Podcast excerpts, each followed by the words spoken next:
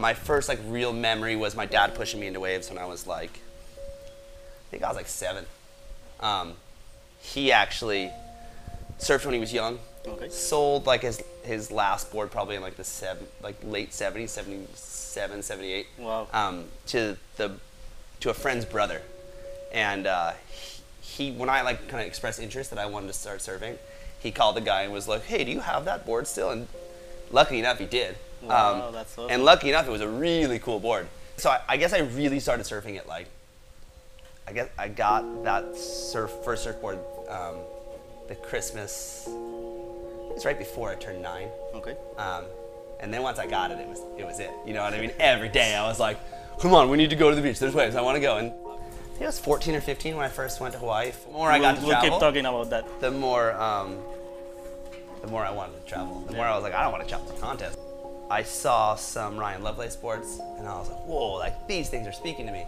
I really wanted a longboard because Okay. like I never had like a really proper longboard as a kid because I was the shortboarder. I was like, oh, longboarding that that's for all guys, you know. I think you take those those like lucky moments and you build, you recognize them and then build on them, you know. And that's where hard work trumps that. You know what I mean? So you, you see the luck you had, and then you need to figure out, all right, so this was a really great thing. How do I like take my efforts and use that to build to the next kind of thing? And I think that's kind of life, man. I think it's like recognizing those those those lucky experiences and and, and, and being able magical to moments and- yeah, the magic moments. The the But you, there's still a lot of work, and you need to Yeah. get on it. Mick Mick Mackey's classic for um, he's like a super super smart guy. Smart like by no means like book smart man. You know what I mean? Like um, he's not super well educated. He never went to college, but he's one of the wisest like older surfer shapers I've ever met. Like I feel like every That's time he's been to New Jersey, like he's just he tells you about life, and he always talks. He talks about peak moments, right? And it, that's what life is. It's that like the the ebb and flow from peak to peak to peak. And I think you take those peak moments, and then you you you ride that wave. You know.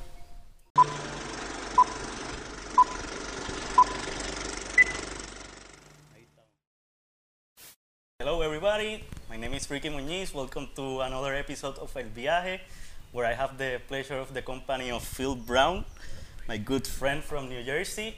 And like Phil, I would like to start talking with you about what's your first memory in surfing all around.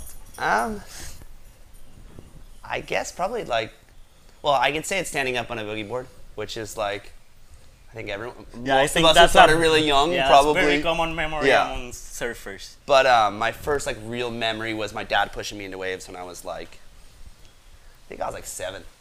Um, he actually surfed when he was young.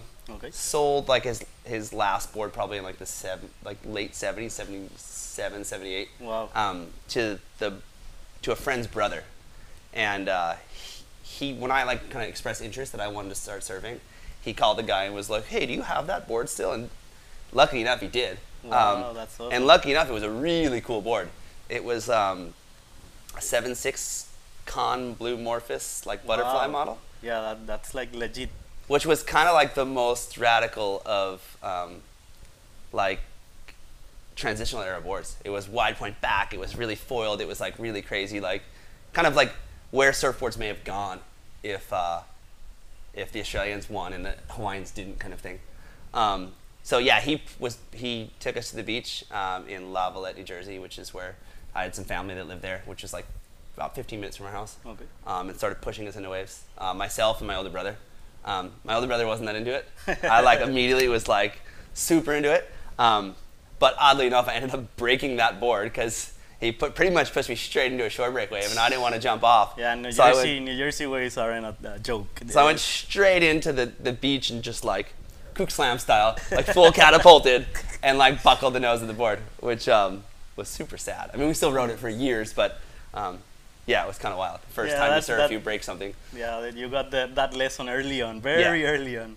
And then, um, so then that Christmas, my parents bought me a, a used board. Um, L-I-R. It was this guy, Mark O'Neill. He was like a local shaper out of Jersey. He Did a lot of windsurfers and stuff in the 80s and early 90s. Um, And was this board like uh, mid length or was it more short board? no, it was, it was pretty rad. I kind of wish I still had it. It was like a pintail, really flat decked, like proper 80s thruster. nice. Um, awesome. Six three, I think it was. Um, it was cool. Lasted along, not the first time you broke it. Yeah, I didn't break that one. No, no, totally. I ended up, I think, selling it because I needed, I wanted something smaller and kind of to progress. But it was one of the, you know, you always should have saved your first board kind of thing, and I wish I had. And and how? Okay, so that's your early experiences in surfing, like through your family, and I Yeah. imagine then through friends and like your cousins and all that stuff. But Totally. then, like, how did that turn into your career as competitive surfer? When did you start? Very early on, or Yeah, so I mean, so I, I guess I really started surfing at like, I guess I got that surf first surfboard, um, the Christmas. It was right before I turned nine, okay? um, and then once I got it, it was it was it. You know what I mean? Every day I was like, "Come on, we need to go to the beach. There's waves. I want to go." And obviously, way before like Surfline or any swell forecasting. And, it and who were your partners at that stage? Um, my older brother, probably for the, Nice. for the most part, when we were really young. Um, and then I just surfed by myself a lot. Like I had some cousins that lived in th- this beach town um, that wasn't so far from my house. So my parents, mostly my mom, or my my dad, I was really lucky because my father was a firefighter. Okay. So he worked 24 hour shifts and had 72 hours off. So he had a lot of time to kind of like cart me around to the beach. Um, so he took us to the beach anytime there was waves, or just even if there wasn't waves. You know, when you're eight, it doesn't really matter. Nine. um, and then I first did my first contest at 12 years old, okay. Menehune division. Um, I think I got third. Really? Yeah, Wow, and it was like real waves. It was. I remember the first contest I did was. Uh, By chance, do you remember what at what location, what it was in. beach was? it? I wanted. It was either Bradley Beach or Belmar, New Jersey. I can't remember the, the two, but it was like they had contests there all the time. And I remember, like you know, at the time I probably thought it was six foot. It was probably like three foot. Yeah, but it was at like that stage, like each day, it's like the Yeah. best day, the best wave of your life. It's it was crazy. sick. It was really fun. Um, and then that was kind of it from then on. You know what I mean? Like we, I feel like I was like, not the last of that generation, but it, towards the end of that super heavy competition-based generation. You know what I mean?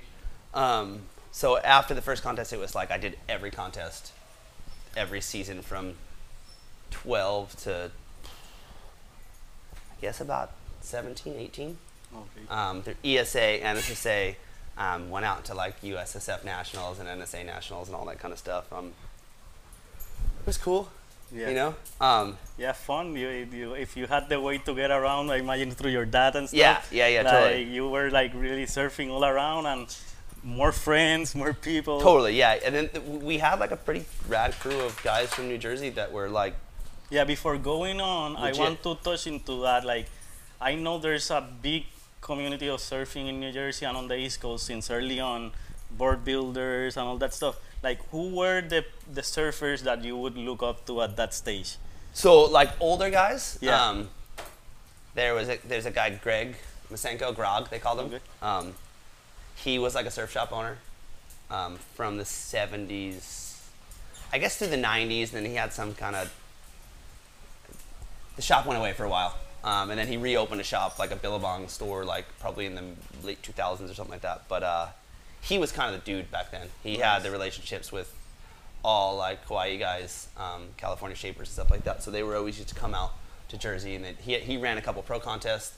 There's like a really good controversial one that happened in the 70s where uh, it was like Shaun Tomson came and David Nuuhiwa and all these like big guys. Wow. Um, and when it was time to get paid, all the prize money disappeared. so it was like this super gnarly thing. Like there was everyone went to catch their checks, and there was everything just bounced, and it, it was kind of a trip. But it was like But the contest ran and it was successful as a contest. it was like the early like heydays of like New Jersey surfing. You know, and that's when the tour was like, it wasn't the dream tour. You know what I mean? yeah. Yeah, Um, it was really for the love of it and like Yeah. for pushing it. So he was rad. He was like a really good surfer. I remember like even like I'm thinking he's old. I'm almost 40 at this point. He was probably like 45, and I remember getting surfing with him and him getting like super shacked, and I would, be like, whoa, man. Well now, well now I'm that age. I, I hope I can still do that. You know what I mean? like it was like awesome. So not an old guy, but at my, when you're 15, you think he's an old guy. Um, yeah, it's always uh, depending on the context. They're like, how old are you? Like 25 year olds are old, like, and 40 years are like, yeah, well, dude, that's And then there was a, there was a bunch of like kind of slightly older guys like this guy Justin Sitta was a really good surfer, and there was all these kind of like pseudo pros. I mean, like um, not even pseudo pros. Dean Randazzo was like sick. He was the first Jersey surfer to ever make the CT, which was really cool. And then guys j- just older than me, like Sam Hammer. Um, we were pretty good friends when we were young, and obviously like Yeah, he was closer generation to you. He's like two years older than Okay, me. nice. So just just kind of out of the divisions I would surf in typically, but um, to this day probably still the best, if not one, of the best, if not the best guys to ever come out of. Yeah, he, he Jersey was on surf-wise. one of those recent uh, invi- invitational contests. Like he's still in the. He still surfs In the professionally. Yeah, he still gets paid to, to, to surf, awesome. and he runs a surf camp and does a bunch of cool stuff. That's Um, yeah, so the older, yeah, the more I got into it, the more I started hanging out with him, and there was this guy Mike Garino, and like we used to travel together a bit and go to contests, and Yeah, because you then like, it, did you start traveling to contests like in between like before the 18 years or? Yeah, yeah, for sure. Probably like, I think I was like, I think I was 14 or 15 when I first went to Hawaii for, um, it was actually in the summertime for like, so ESA was part of the USSF, the United States Surfing Federation. Okay. Um, at the time, and they would do like a nationals contest every year, and it was kind of move around. One year was in Oceanside, California, one year was here, one year was there, but the one year was in Hawaii. Um, so that was probably the first like real travel I did for a contest. Nice. I'd done Easterns down in North Carolina and stuff like that, but that was like Yeah, you went to. Hawaii, like the Yeah. of surfing Yeah, yeah, yeah. world. Like that's Um, awesome. And then I guess by the time I was like 16 or 17, uh, my parents let let the let the uh, the line out a little bit, and then I would travel because so if I was 16 or 15 or 16, all these guys I was traveling with were like they were two years older than me, so they're 17 and 18. Okay, so you were um, the grom in between the yeah, crew. Yeah, which I paid for dearly. You know what I mean? I was like, I can hang out with these older part guys. of it. Yeah. That's part of it. Um, so yeah, we travel with those guys quite a bit. Go to like Easterns and kind of all over. And then the minute, the day after I graduated high school, um, I left and went to California for like the summer, and then had like a proper like two and a half years of like real travel. Um, Like a li- doing like a circuit of competition. a little bit of surfing. contest or more, but more just surfing. Like I Surfing, went nice. like it was like California. Then we did all these con. There's all this like series of contests in like late August, September on the East Coast, and we did all those. And then went to Barbados for a contest, and then went to Hawaii for the winter, and then came back and went to Barbados again, and kind of just kind of cruised around. But it was kind of at that time I realized I think like around 19 years old that the contest thing just wasn't really for me. Like you lost interest in I that. lost interest. I really didn't have the skill set for it. You know what I mean? Like, and I didn't have that. Like, I- think competition is like, it's difficult, man. It's it's heavy. It's really like It's hard work. draining on your on your on your mind. You know. Um, and I just I didn't want to do it. I didn't think it was fun. I thought it was nerve wracking. I thought it was like work. You know. Um, and I think nowadays it's it's really cool for the young guys because they don't have to. You don't want to Yeah. do contests like contests like they don't mean nothing. But if you're not on like if you're a, a, a B C grade pro surfer, I don't think any of your sponsors really expect you to do contests. You might do them on the side to try to make a little bit of money, but uh, with social media and with like edits and you know.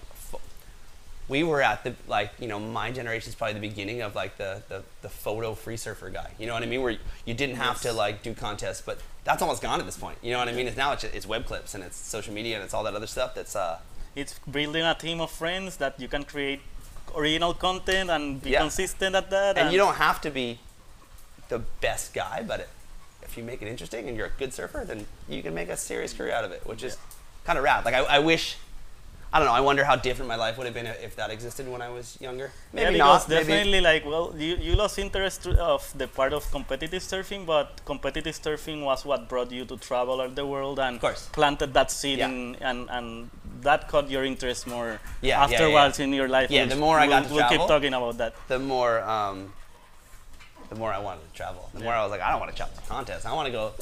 Like, I went to Peru by myself for a month because I was like had a little bit of money from working, and I was like, oh yeah, like I like this no photographer, no nothing. I'm just gonna go by myself, and I'm gonna go kind of get away and surf really good waves, and it was insane. and know the culture a little bit Yeah. like because if you go for a week it's not the same like if you go for a month i know you spend a lot of time also in barbados Yeah. uh, since early you started coming with your family to puerto rico a few times Fully. so you, you got to really experience a little bit of everything and surf really challenging waves and soft waves and cold water, which is something that not Normal. everybody Yeah, yeah. experiences.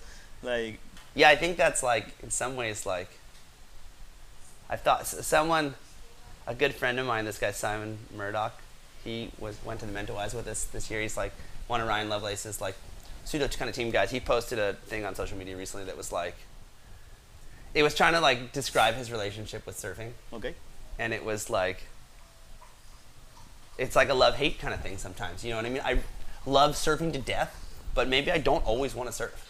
And that and it was kind of weird because I struggle with that sometimes, you know, and I, I think you probably do too. yeah, you that's know? a very interesting and an important topic that you need to accept, I- like I- the fact. yeah, and I feel like like I almost give myself a guilt, guilt trip on it sometimes Yeah. because I'm just like, oh, there's waves. Like, why am I pumped to go surfing? You know what I mean? Um, and I think traveling, kind of back to the travel thing, traveling to like really unique and interesting places, that's kind of sick because it, it injects you like um, some new energy about like really getting excited of and surfing again. If the culture's really cool and stuff too, like, don't go surf for a day. Yeah. You know what I mean? Go check out this really cool, like, go on a hike. Go hike to the top of this mountain of some place you've never been, or go go into the city and eat really crazy food you've never had. Like, I think that's what traveling is kind of like. That's what I learned early on. yeah. That was like, oh, that was smart and, and important because then like it really opened you to travel to like exotic places Yeah. because if not you keep going to places to how like hawaii Yeah. and it becomes repetitive but that's one of the things that you haven't like you've been to morocco you we, we went three years ago to sri lanka Yeah. which weren't like ways of consequent but it's completely different and we surf half of the day the other half of the days we cruise around we, cool, we yeah. saw the, the temples we saw we did super long hikes motorcycle experiences Oh, life died. or death yeah, yeah a little bit of everything and, and i think that's like what becomes really special about yeah. the what surfing brings us all of us like Totally. Especially I think we get to travel the older I get, the more I'm just like, you know, it's pumping, course I want to be out.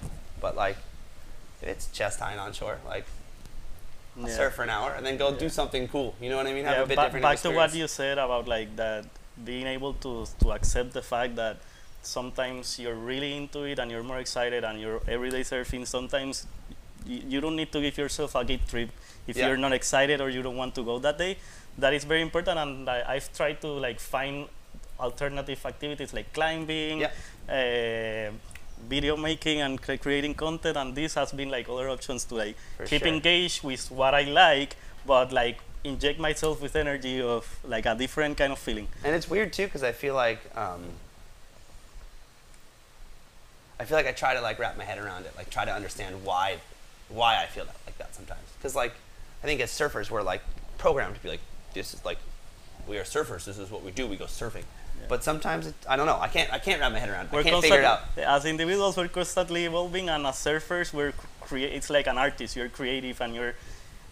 If repetition won't be Yeah. won't be enough sometimes. Totally, and that's I, I think that's what I've kind of come down to. Like I get bored pretty quick. So I think we can talk further in this later. But like I ride a lot of different surfboards. Yeah. Because if it's waist high or chest high, even like enough to be fun, and I'm riding the same surfboard every day, it's so monotonous and it's it just gets it's fun and it's cool. But when you can't push through a turn any harder and you can't put blast out the top any harder, like sometimes you're just like, oh my gosh, like I don't want to do the same turn Yeah. over and over. So let me go from riding a five two fish to a today I rode a nine six um, Parmenter gun gun that's made for Yeah. Tres Palmas, but like rode it in like shoulder high waves, and it was sick. It was cool. Yeah, it was interesting. it was weird.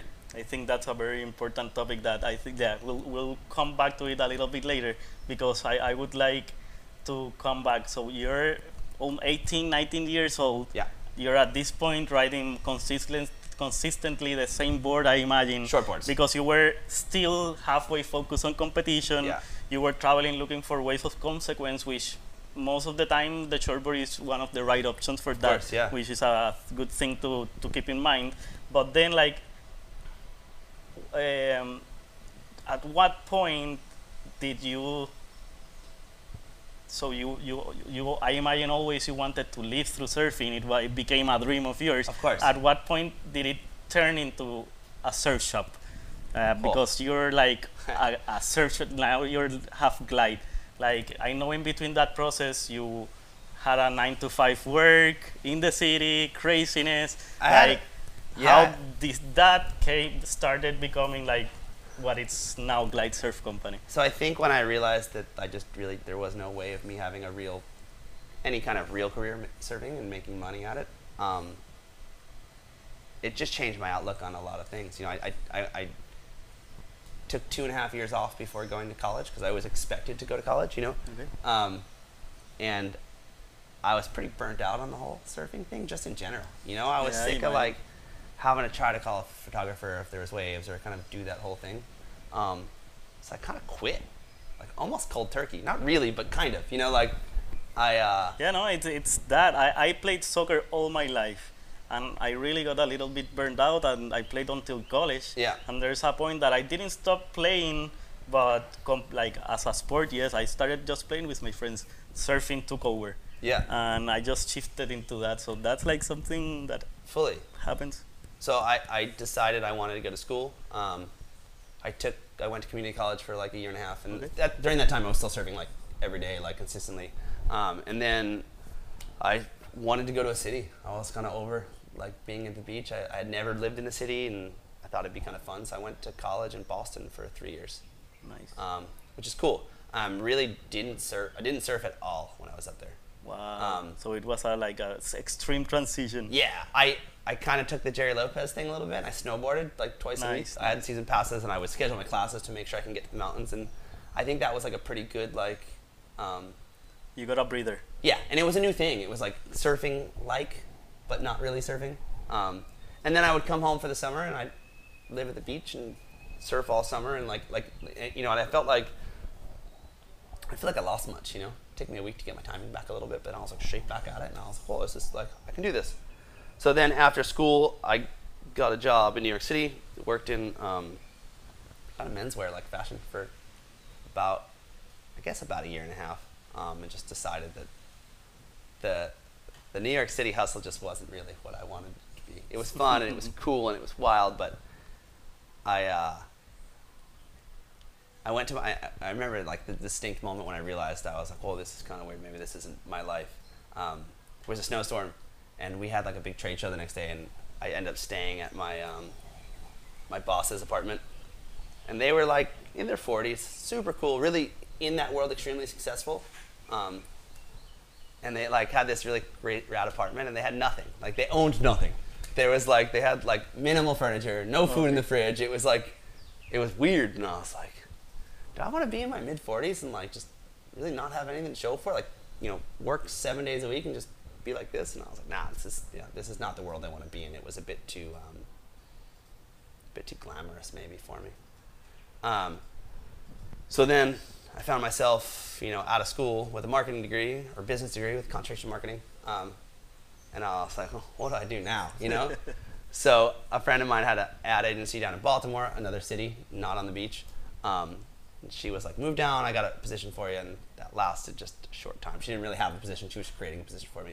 But then I ended up getting a job at like a top 10 independent ad agency, um, which was wild. It was a full corporate environment. Um, because I thought that's what I was supposed to do. You know, you go to school, you get a business degree, you get a nine to five job, um, and and, it, and not to say that it's easy, but it's it's the, an easier route because you just apply. You don't have to create Yeah, this project yeah, out yeah, of yeah. nowhere. Totally. In a sense, so and that lasted a couple years, and then in 2009, um, when the economy like just totally Collapsed. crashed, they did like a full house cleaning. Like pretty much everyone, they kept like the low end people that they liked, and they kept the, the high end people that they needed, and the whole middle of the company just was like, I think there was like 40 people laid off the day I got laid off. Wow. Um, which was the best blessing of my life. You know what I mean? I was like, I was upset for a day. I was like, oh man, I've never been fired from a job before. And then like, after like a week, I was like, I hated that job.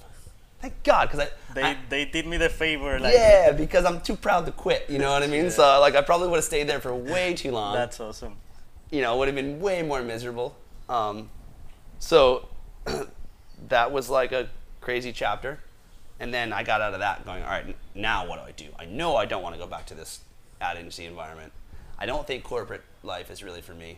Um, fortunately, at the time, uh, the, the unemployment benefits are really good because so many people got laid off. So it gave me a bit of time to really like figure things out. Um, and I wrote, I don't know five or six business plans for all different kinds of business. Okay. Because I knew I, I- I think I was like I think I'm ready to do something for myself. Yeah, because straight out of college it's hard. You you want you you're like you don't really have no idea what the market is. No, So especially you- with, like, you already had this experience. You hated it. Yeah. They did you the favor of like okay, like sorry, and you realize it's a positive. There's Yeah. a positive side oh, of for it. sure. It was like one, you know, one of the, the best blessings in disguise I've ever had in my life. Um, so then I got to the, so I, I'd, I'd, I'd go through this exercise and I'd write these business plans. This was like, I was like 28, 29 at the time. Um, and I was like, nah. Like, I'd always get to a point, I'm like, that's not going to work. And I'd write another one and I was like, I'd find a hole in it. And that was kind of my, my maybe it's good practice, trying to Yeah. shoot holes in your own business pl- like plan. If you can shoot a hole in it, then, you know, like anyone can kind of thing, right? Because you're the closest to it. um, so then, you know, I'd worked in surf shops a bunch as a kid, and I told myself, I, I saw like what my bosses went through, and I was like, I will never open a surf shop in my life. Like, this looks like the worst retail kind of thing to ever go into. And then at the same time, it was kind of when the, the alternative um, surf craft movement really kind of started. This was 2011. Um, and it was like so so i moved out of uh, backtrack a little bit moved out of baltimore um, back to like my hometown um, in new jersey like close to the beach because i just knew i was like i'm kind of done i want to get back to the beach started surfing a lot again um, took like a job at a bike shop that a friend that a friend was running and just to like um, so i took a job at a bike shop just to like it was right on the boardwalk i looked at the waves every single day and i was like back i was like all right back to surfing but I went back and I was like, you know, I don't want to ride the same surfboards I was riding because I grew up in the worst time for surfboards in history, probably. Yeah. Like they were the worst banana shoe. There was no other option. Yeah, like I, I feel like I, I really wonder like as a kid if I rode boards that we like even like the short boards we ride now how much better they would have been.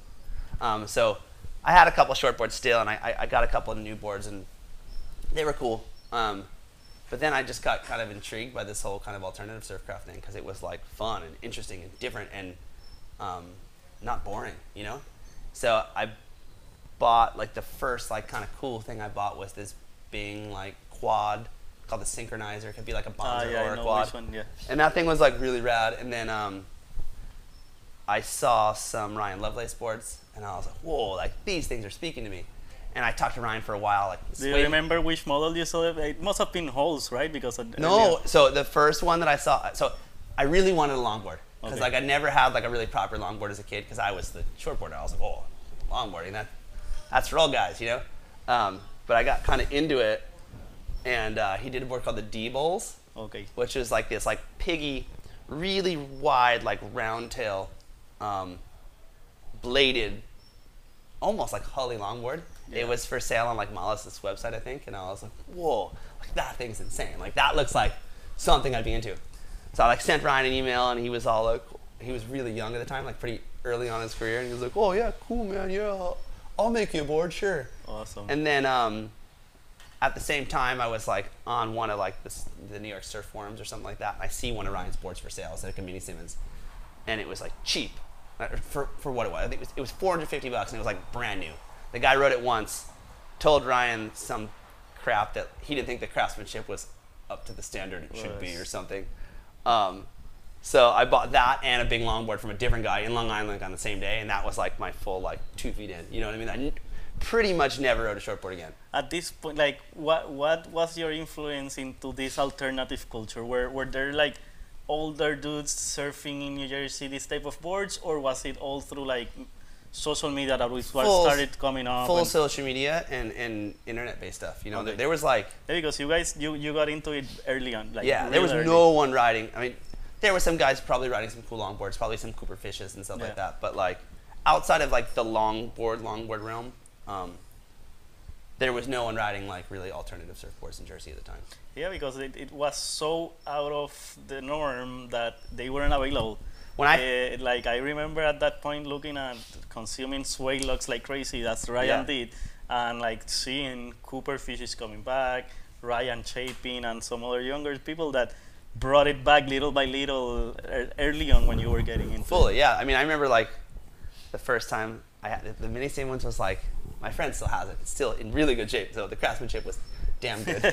but uh, it was like a 411 dark green mini Simmons with like glass on fins that run. Ah, yeah, I've seen it. And uh, I- for the first year I had it, I, I'd walk up to the beach and everyone would just be like, Is that a kneeboard? Is that a Is that a bodyboard? broken board? What is that thing? Did, did you make it yourself? And I was like, No, it's a mini Simmons. And they were like, A what? And like I got like the weirdest looks for it, you know? Um, But Now- you had a blast. yeah, it was cool. It was interesting. that. It was different. It kept like things really lively. Um, so I thought that was like that whole thing was cool. There was Mollusk was in Brooklyn at the time. They were the only shop, pretty much on the whole entire East Coast, doing like in my mind like these kind of interesting alternative kind of stuff. Um, but they were Brooklyn, and they were at the time really tiny, like I don't know, a quarter, not even. They were a tenth of the size of like their current like Pilgrim shop, what it kind of like Okay. evolved into. Um, so I wrote a business plan for an alternative surf shop. You know, based like on Thalia and Mollusk and Surfy and like a couple of those things. Beautiful. Um, yeah, those were like, uh, those are still Yeah, the shops the- that The super legit. that super legit and you position in the long term. So let's keep going. So I was like, you know, all right, here, here, here's your exercise. Find the holes in it. And every time I'd like start, like I tried to find it, and I was like, can't find it. And I was like, well, let- me try that again. You know what I mean? Like try to pretty much just like work through it to make sure that there wasn't like I wasn't thinking Doing the wrong numbers. Yeah. wrong or and it, it just always worked for me on paper. I was like, this makes sense. Like, it, it's a market that's um, that doesn't really exist. Um, it's interesting. It's like there's like quality's important, craftsmanship's important. And Um, one of the main things is there was a you identified a void yeah, in yeah, the whole like East Coast. a full it, was a niche you know and it, it still kind of is it's not as much as it was Yeah. but um yeah so and so we started so the first person i called was ryan lovelace and i was like yo like i know we haven't talked in a while but i'm opening a surf shop like um will you sell me boards and he was like sure and that like that was like our like over the phone start handshake of you know like what i mean 10 year friendship or yeah, whatever. yeah, yeah, yeah. That's Um, awesome. So then, and I brought in some Christensons and some of these boards from Florida and some kind of, which kind of keep it like interesting the whole time. Um, and from like day one, it was like, it was good. It's a struggle. It's a retail stores. Yeah. It's not easy. Um, so we started in um, May of 2011 in a town called Normandy Beach, which is like kind of like central New Jersey coast. Okay. Um, It's it- further south than where you are now. yeah, it, it's probably 15, 20 miles further south than Okay. where we are now. Um, and it was cool. It was like, it's a really, really beautiful seasonal town.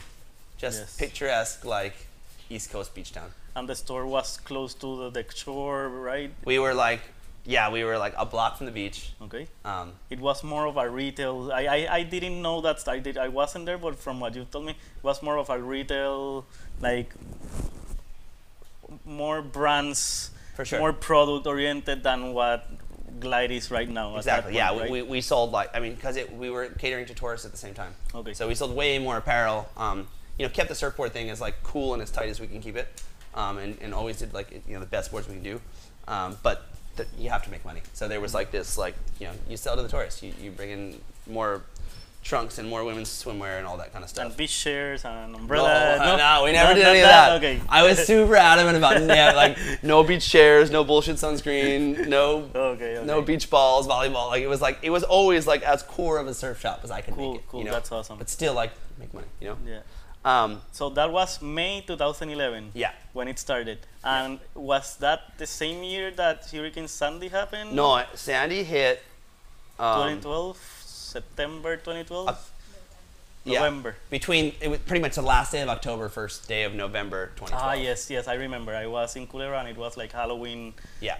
Halloween to November one. So, yeah. So that was like you know we, we things were going well. We had two full summer seasons like under a belt. Like business is growing. I started building kind of this regional clientele from New York City and stuff because there was like it's close enough.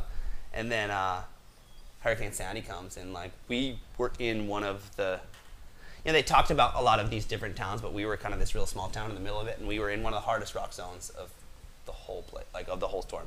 Um, we got really lucky because we were one full block from the beach, Okay. and the, the it's a barrier island there, so the islands are quite wide there. Um, so I think we got 45 minutes of like a four foot deep like river of water flowing down the street. Flowing. My landlord stayed. We Wow. were did the best we could. We sandbagged pretty high. I got probably six inches of water in the store. Like, didn't lose really much. Lost some fixtures and stuff like that, but we were like everything was like stacked up and high and fine. Um, but the town was just decimated, man. Like the beachfront houses, there was like there was a road that went right along the beach, and there was like houses on top of houses on top of cars. Literally, like for for six months, there was like two houses that collided and a car underneath it. Um, Yeah, because for the for the people here on the island, it's important to share that the building there it's different. It's like some like there, there's like a founding in concrete, and then Yeah. it's built up from there in wood. The wood, yeah. Uh, so it's not as here that it's flood, so it's okay. It like well, the water needs to get out. Yeah. Like there, it like the house just like might break down. Yeah, the houses literally lifted off of their foundations Yeah, and plopped on top of other things. There was houses that got damaged, a few houses in, um, that would have been fine, except the house in front of them fell off its foundation and knocked their house over. Oh Yeah. Um, So it was complete chaos. Just- so that was what uh, made you guys need like you needed to get like to move from yeah. this. so town. y- y- for, y- that, that was kind of where we were at. It was like so, we weren't even allowed to get regular access to the store for three months, probably. wow. You had to go through checkpoints, um, National Guard run checkpoints. You had to either have a sticker on your car to go the one way, or literally like hand them your driver's license. They would search your vehicle, then you could go on the island to your store or, or house or whatever it, it, was. in part, I imagine, in part because of the risk of being in that area, but also for looting, which is Exactly. something that happened, and we can assimilate here in Puerto Rico after the hurricane. That looting came in, and it, like there's a, a, lo- a different risk and like For sure. a different concern in terms of security that on daily life you normally don't even think Yeah, about. exactly. Yeah. Um, so then we were all right. So we were like, all right, so we can stay in Normandy Beach and reopen that you know following the next spring and probably die a slow death. You know what I mean? Like realistically, we knew there was not a chance of being able to come back there for for some time. So that's when I guess our second blessing, my second blessing in disguise, kind of came was um, we started kind of looking around, and I knew kind of where I wanted to be, or where I thought made sense, and I had some some friends um, in Asbury Park Okay. who uh, there was a coffee shop down the road that are good friends of mine. This guy shop Cafe Volan, really amazing coffee. Um, there's like a vintage store that makes custom denim, um, Sweet Joey's, which is Sweet across the street, um, and it's this really cool little like zone in Asbury Park called Bangs Avenue. Um, and that was I was like, well, if we're moving, we're moving there because it was like nice. it was a whole street of young business owners. You know, everyone like who owned a business was under 40 Eh, like it was really like alive. Everyone worked together. Everyone like knew it wasn't the easiest place because like asbury had been like really like kind of rebuilding and turning over. So it wasn't the easiest place to start a business but it was the coolest place to start a business. Um, so it took us eight months to find a place. So Wow. from yeah first of november until um, Like July, June or July. yeah july 4th weekend the following year we uh, we were just with, kind of without a home Wow. So we finally got open for July 4th weekend in Asbury Park, and it was honestly like as, as gnarly as the storm was, it was one of the best things that ever happened. Because I even as much as I loved the old shop and I loved where the location was, and I surfed like crazy because I was a block from the beach. Um, the opportunities that have been afforded to us in Asbury Park, with its proximity to New York, and the fact that it's, it's now become like one of the you know I think someone rated the top 50 cities to live in in the country recently. You know, Mm. it's really kind of blown up. Um, it's been like a really awesome move and trip and everything. Hey, it, it, it's awesome because that those are the people that I that I know.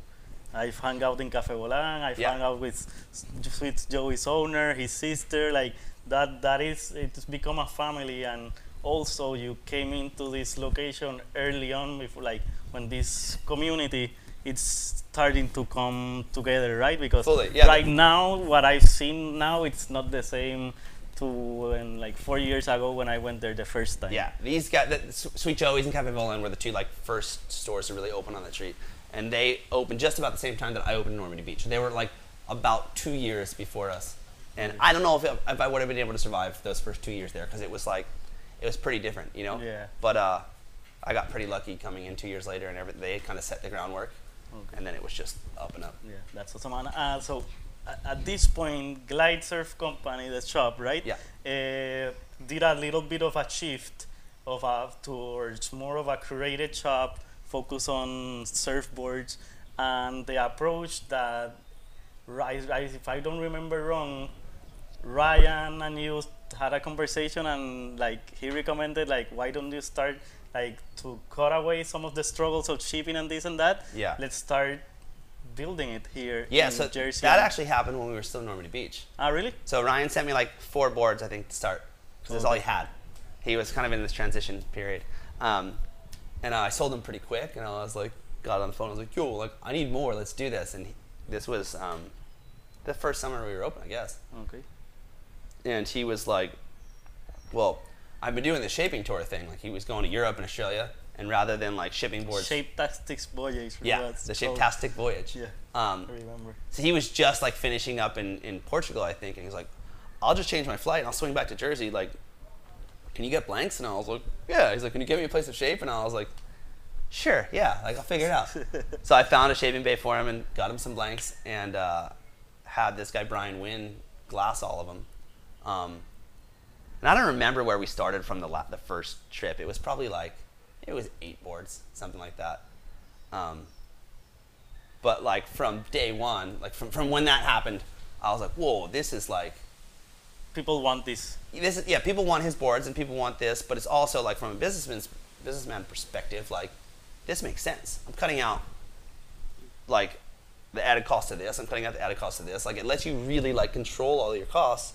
So you know in a typical surf shop the margins are, are, are extremely low on surfboards and they're still not great but it lets me like focus it, it gave me the opportunity to focus on surfboards like Yeah. nowadays like when i tell people what I do, they're like, "Oh, what do you do?" I'm like, "Oh, I'm in a surfboard shop." Like I don't even I don't say a surf shop because I, I think like the, the, the pigeonhole of a surf shop is like you sell Billabong and Quiksilver and like all that you know you have like five thousand pieces of apparel and you'll cater 50 to surfboards. You know what I mean? And I'm trying to do it the opposite. I want five thousand surfboards and fifty. I mean, not this you know not, Yeah, not yeah, the same, yeah. but yeah, we, we want to push way more towards actual like surfboards, like what yeah, a surf basically shop should you've, be. you've taken the role and as like bringing these alternative boards towards the community eh, in that you need to take the role of educating people like what this is being out there in the water surfing them like Yeah. so that people start seeing it so it's a it's an interesting process that like here in Puerto Rico it's been the same I was same first time I shaped a mini Simmons every, everybody was like whoa what's this what's that but little by little people have been like adapting to it because the reality of it that alternative surfboards are more practical for the most of surfers like so many people. yeah there's so many people like the, the, the, the actual percentage of people who should be riding surfboards or sorry shortboards has to be like 5% and basically whoever is focused on competitive surfing Yeah. or you're surfing really good ways that Yeah, uh, that one day of of course and that's always kind of been my mantra like the, the, the right board for the right wave Yeah. for the right day kind of thing but there's so many people that benefit like a little bit something a little bit cruisier put them on a fish you know what i mean rather than especially like here like are your wilderness and wilderness is like chest high. You really don't want to be riding a shortboard but a fish will go really good. You catch a lot more waves and it'll be a lot cruisier and you can you know have a lot more fun.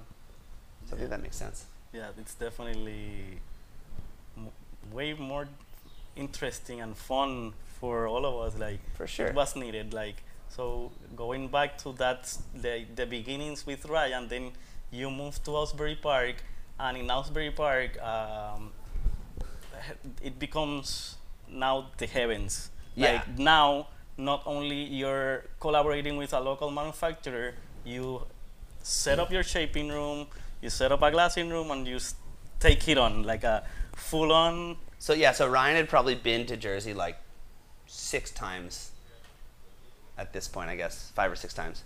And I had other glass shops glass all. There was two glass shops, and they they, they were good. They were, did a really great job. Um, but it kind of got to the point that like I really like to control things, I guess, and uh, I couldn't control like the flow of boards coming out of the shop. I couldn't control the quality. It was hard for me to control even the color stuff. You know, a guy would give me a color chip, and I'd be like, oh, it's, uh, he wants this color, and then Yeah, not, mix not everybody is as specific as you would be at about all these details. Yeah. So Ryan, you know, Ryan knowing me and knowing my desire for control, is, we were having a conversation when he's like, "You should open your own glass shop," and I was like, "Yeah," and he's like, "Yeah, for sure. Like, I'll come, I'll shape a bunch of boards. I'll, we'll walk through some together, and then uh, like just do it. Why not? You want to control this thing. You want things to be turned around quick. You want to make sure the quality's where it is. He wasn't like you know he, we had the same kind of like gripes about the, the shops we are using. Um, really great guys. Just it was it was hard to be in someone else's environment the Yeah. whole time. And we were doing enough boards at that time that it was just like, all right, it's time to either deal with it or do it on our own. Um, so I found a space like two weeks later, and I called Ryan. I was like, "Yo, found a space. We're doing this." And he was like, Awesome. "Whoa." I didn't think you're really gonna do it. I was kind of joking, and I was like, "Oh my gosh!" Like really, like I, I already like started because building the it's a whole different story taking on the glassing, like sourcing of materials. Yeah. But that's awesome that it was like that. so fortunately, like um, there there was a local shaper, John Apito, who does Rosburn surfboards. Um, we like partnered on the glass shop space. Um, he'd probably shaped in glass like I don't know exactly, a few hundred at the time.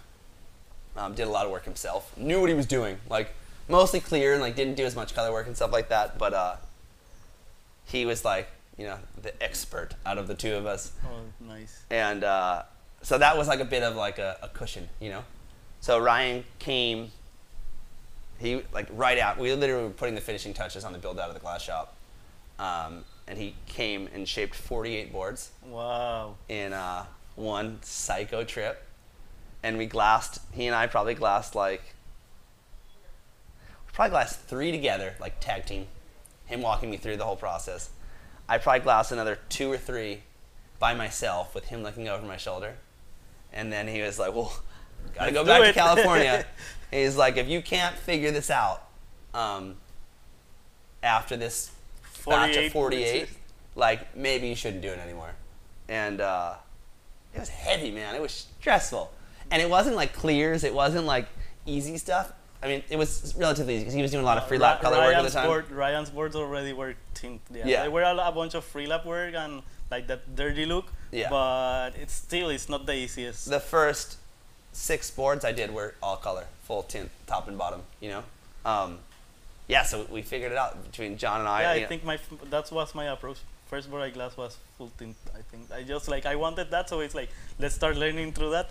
to this day, I stress out way more over clear boards than I do tint boards. Because, like, Agreed. what if there's a piece of stern in it? And what if there's a hand for, like, you know, a tint board, like, a lot of stuff gets kind of, you know, it doesn't have, like, it's way more precision or more precise in the way that you have to do a lot of things. Um, but there's kind of some beauty in the color, and I find them way more interesting. Yeah, me too. Um, yeah, so that was like that was it, and we got through it. And it took us a while, and I had a bunch of people probably angry at me because their boards took a month and a half longer than I said they were going to. Um, I learned that lesson pretty good too, like to uh, try what was it under over promise, no under promise and over deliver as opposed to over promise and under deliver. Yeah. Um, and yeah, that it was it was rad, and then that was like kind of the catalyst to turn the shop into what it is now. Yeah. Um, pretty much a full vertically integrated surfboard shop. At the Um, heavens, is uh, materials get there.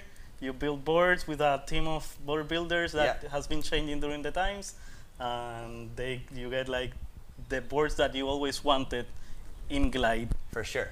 And it, you know, and, and, and it's a lot of work, but it lets me kind of like save a little bit of money on the boards and turn them around really quick. You know, Ryan's typical turnaround time on the West Coast is six months. He comes here or comes to, to New Jersey, and I could turn around a board in six weeks, and people are like, "Whoa, it's so quick!" You know what I mean? It kind of messes up his timing sometimes, but Yeah. but then since that, it kind of was the jumping off point to have so many other people here. Like, you reached out to me. I guess it was. It might have been the first year we opened the heavens. Uh, I think it was the first year I saw. I was really into like since the beginning, like Swaylocks and all this stuff. And I think it was like 2014 when my first trip that I did, like the whole summer in California. Yeah. And I just said like, what do I have to lose? I write emails. I wrote emails to Ryan, and I had visited him that summer while I was on the trip, and I contacted you. And I wanted to get to that because the beginnings is like this crazy project with Ryan, but it kept evolving into something like. Then it was like, oh, okay, I can work with Ricky. I can. You've been Yeah. al- al- also been able to work with Dave Parmenter, which is a, a super great shaper. Super. Um, Neil Purchase Jr. Neil Purchase He's Jr. come twice. Um, Uh, Mick Mick Mackey Mackey from. Australia, which Yeah. is extremely radical and a guy that we, I really look forward to meet him. Yeah. And and you've created this this whole circle of collaboration. Yeah, it's been Uh, really crazy and it's been amazing for everyone. And now, um, Another one that so we cannot from so is Angelo. oh, the Uh, craziest man to ever work. man, but at the Heavens in period. the world. Yeah. Um, yeah, he's a wild man. Um, one of the most amazing glasses probably on the planet. Yeah, for sure. Creatively, yeah, I think you have to be crazy to be as good as he is at it and be as creative as he is at it. Um, it's been a trip. It's been amazing. We've created this like global community of friends and coworkers and surfboard builders, and it's crazy. Like, I feel like, you know, everyone's like, "Oh, you, you're in the surfboard industry. Do you know this guy?" And I'm like, if I don't know him, they're usually one person removed. Like, you know, the, the surfboard industry is so tight and it's so small that if you know one person, you it's know crazy 5,000 because people. uh, for uh, I agree exactly with what you're saying, and I'm from Puerto Rico, and I'm here, which we are a little bit more disconnected and five years behind, or maybe even a little bit more everything. So when I start traveling, and we've been, I've visited you, I've collaborated with Angelo and bird builders in California Mm-hmm. through this process and stuff. But one of the trips we made, uh, we shared a trip to a surf expo in California. Yeah. So even being from here, I feel connected to all these people, like people from Belgium, people from Hawaii, people from California, Yeah, cool, New man. Jersey, and and it's been a great help to spread a little bit my work and my passion, like and and know that there's a lot of people that took this road that it's not the easy road. It's like Yeah. uh, the boards that are uh, boards that are harder to build, boards that are harder to sell sometimes in different aspects, and, and it's been amazing. It's been just like It's like I, I, I've heard it referred to as like a cottage industry, which I think is a really good way to put it. It's, Yeah. it, it is tiny. It's so small, um, but it's cool and it's important. You know, it's like the guys are doing it. No one besides Firewire and the guys making boards in China, and they're probably still not even getting rich. No one is getting rich doing Yeah. this. You do it because you love it. You know, you do it because it's like a really cool um, lifestyle. Cards full. Okay. Um, yeah, so it's, it's pretty rad. It's, it's, it's afforded like a lot of really cool opportunities and really great people to meet, and it's fun. Yeah, one of the going back to traveling, like it, the board building, then it goes, it takes you back into like collaborating with all these people, visiting their shops, and now you keep traveling to different places because I, I'm sure when you were 20 years old, you wouldn't have gone to Sri Lanka because you, those waves maybe wouldn't have called you. Yeah. Like mostly in Sri Lanka, we surf longboards and fishes. Yeah. And uh, maybe a mid length, but we mostly stayed on the fishes and the longboards. Yeah, I think I rode a fish. I, don't, I didn't wear a leash for the whole two weeks we were there. I remember. I was like, not not one day did I need it, and it was like, oh, but it was so good. It was so fun. Yeah, it's super fun. And now that this recent trip you did to the Mentawais with Ryan and and some of the crew, it was also, I imagine, full of all sizes of boards and Yeah, we had oh, so it was a full camera like film trip. They brought like a red camera. Um, there was a bunch of housings, and there, we had like I think nine Pelican cases, and there was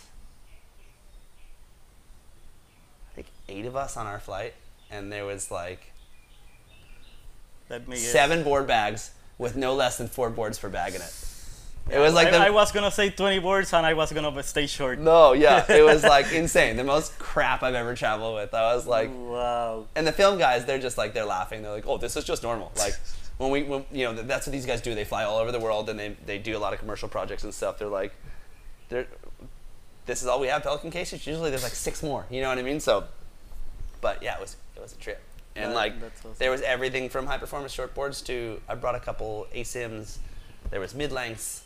Um, there was fishes. There was kind of everything. It was cool. It was like we had a couple shots of like the full like sitting in the ocean, the amount of surfboards, and like nothing was the same, and everything was interesting, and it was like Yeah, that's was a trip. amazing. Uh, it's inspiring because that's what it's nice to see what like how surfing turned around, and now that is more normal. That that now it's more the norm. Like Surfer Magazine is the the handshake uh, Uh, sure.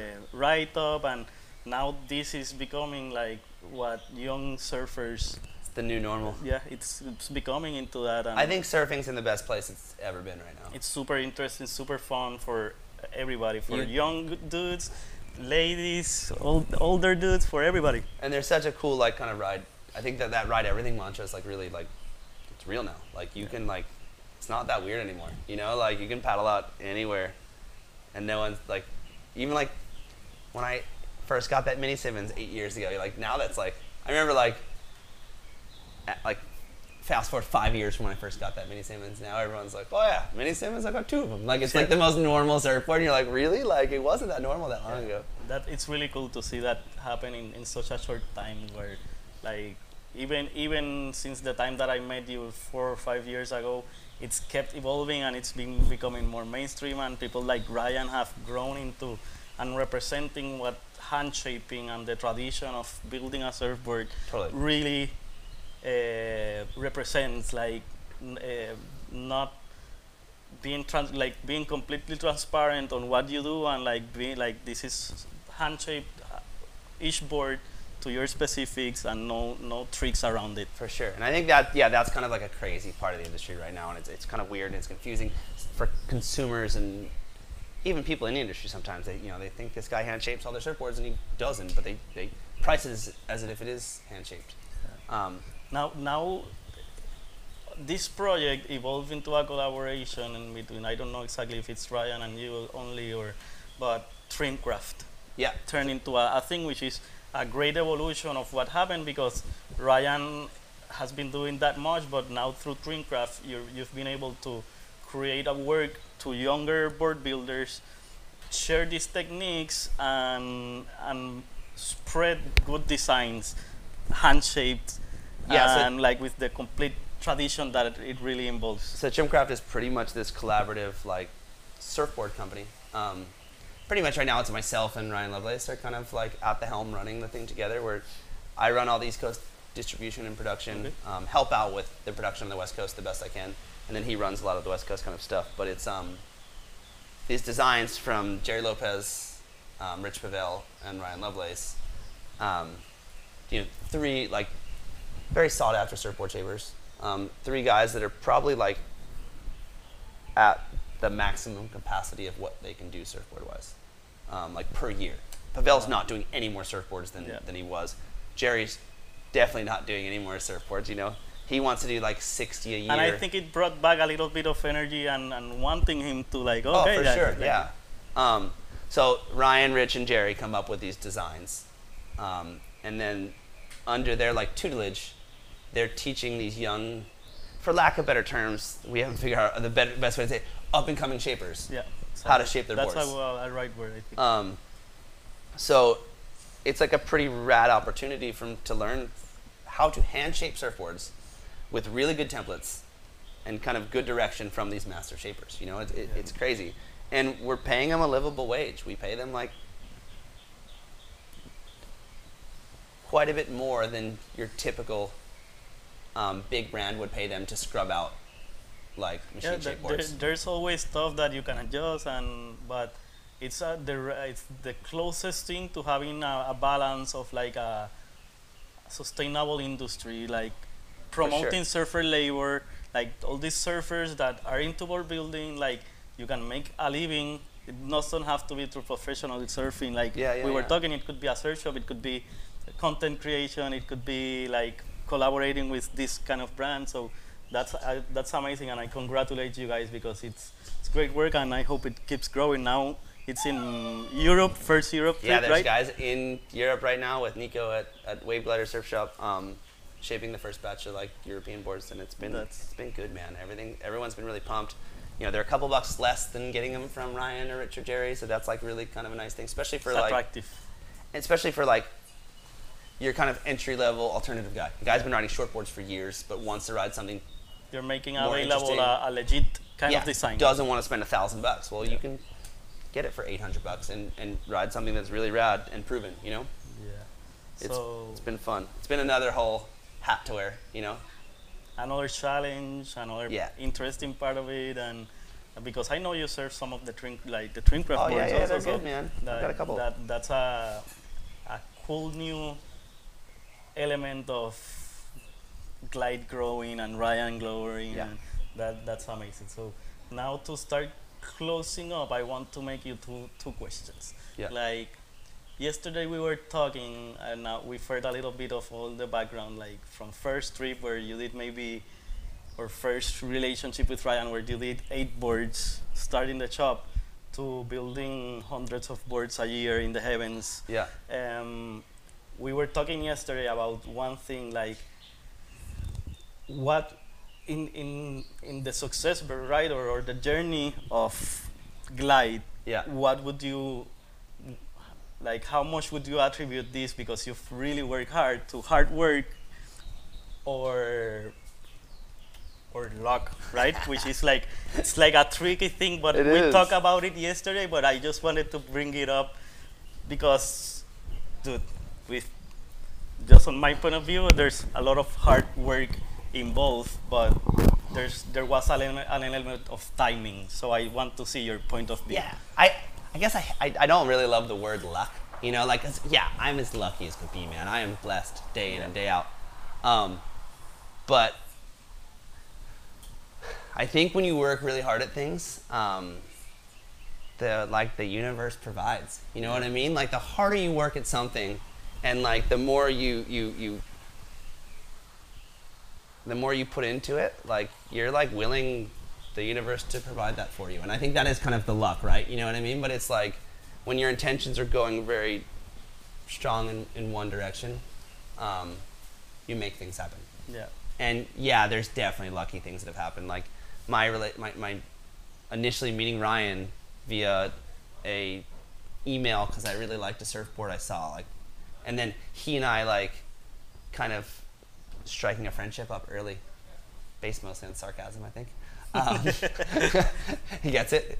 Uh, I think that was really lucky. You know what I mean? But like, I think you take those those like lucky moments and you build, you recognize them and then build on them.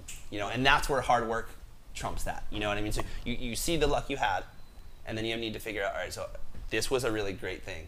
How do I like take my efforts and use that to build to the next kind of thing? And I think that's kind of life, man. I think it's like recognizing those those those lucky experiences and and, and, and being Those able magical to moments ta- yeah, the magic moments. The the but y- there's still a lot of work and you need to Yeah. get on it Mick Mick Mackey's classic for um, he's like a super super smart guy. Smart like by no means like book smart man, you know what I mean? Like um, he's not r- super well educated. He never went to college, but he's one of the wisest like older surfer shapers I've ever met. Like I feel like every That's time awesome. he's been to New Jersey like he's just he, he te- tells you about life, and he always talks. He talks about peak moments, right? And it, that's what life is. It's that like the the ebb and flow from peak to peak to peak. And I think you take those peak moments, and then you you you ride that wave. You know, no pun intended. Yeah that, that that's awesome man like that was a great answer to Oh, that question man. then after that like uh, as as a board like as a businessman you've been helping like other up and coming board builders Yeah. um, in in their like starting their careers and building a community around it in New Jersey and creating community around the world what would you recommend to younger surfers and board builders like considering like actual situation possibilities and the interesting part of surfing what Yeah. would you recommend Work your ass off. Don't get too excited too quick. I mean, be excited. Be excited about what you're doing. it's extremely necessary but realize that like it takes a while to get there you know and I, I think that's you know we're we'll be eight years in this year and still wonder if i'm as successful sometimes you know what i mean i'm like still have to work really hard at it you know? And i think especially with board builders guys get they shape a couple boards and they get really excited and, and that's awesome. And there's some guys that just get it you know? I've seen a couple guys that like how many boards you shape? They're like six, and I'm like, whoa, like you have a gift, you know what I mean? And there's some guys that really need to work for it, and I think it's like, just continue doing it, you know, start making like, if you want to build that like surfboard business, start making boards for your friends, and sell them to them for what you pay, like what it cost you, you know what I mean? If it costs you 300 bucks in materials, like, don't don't be worried about making that money to start, like. You, what you should be worried about is getting more boards under your belt and getting better at your craft kind of thing. Yeah. So I think that's like, I think for, from a surfboard perspective, that's the way to do it. And I, I think that's how like the young guys who are really doing it now, that's how they started. You know, they were just like, they, they surrounded themselves by some guys who could surf well, and they were like, yo, uh, I made this thing. Try, you want to try it? And then like then it just snowballs into that. You know? Yeah, exactly. The snowball effect is it starts from your passion, like from Yeah. your love of it. Like it, it'll start rolling definitely. And I think for just like from a just a young surfer perspective, like ride anything, man. Have fun. Take the fins out of your board and try it. Ride a boogie board. Boogie boarding is sick. It's so cool. And everyone like kind of hates on it, but like they have a really rad culture that we Yeah, we've don't shared, as we've shared sessions in mats.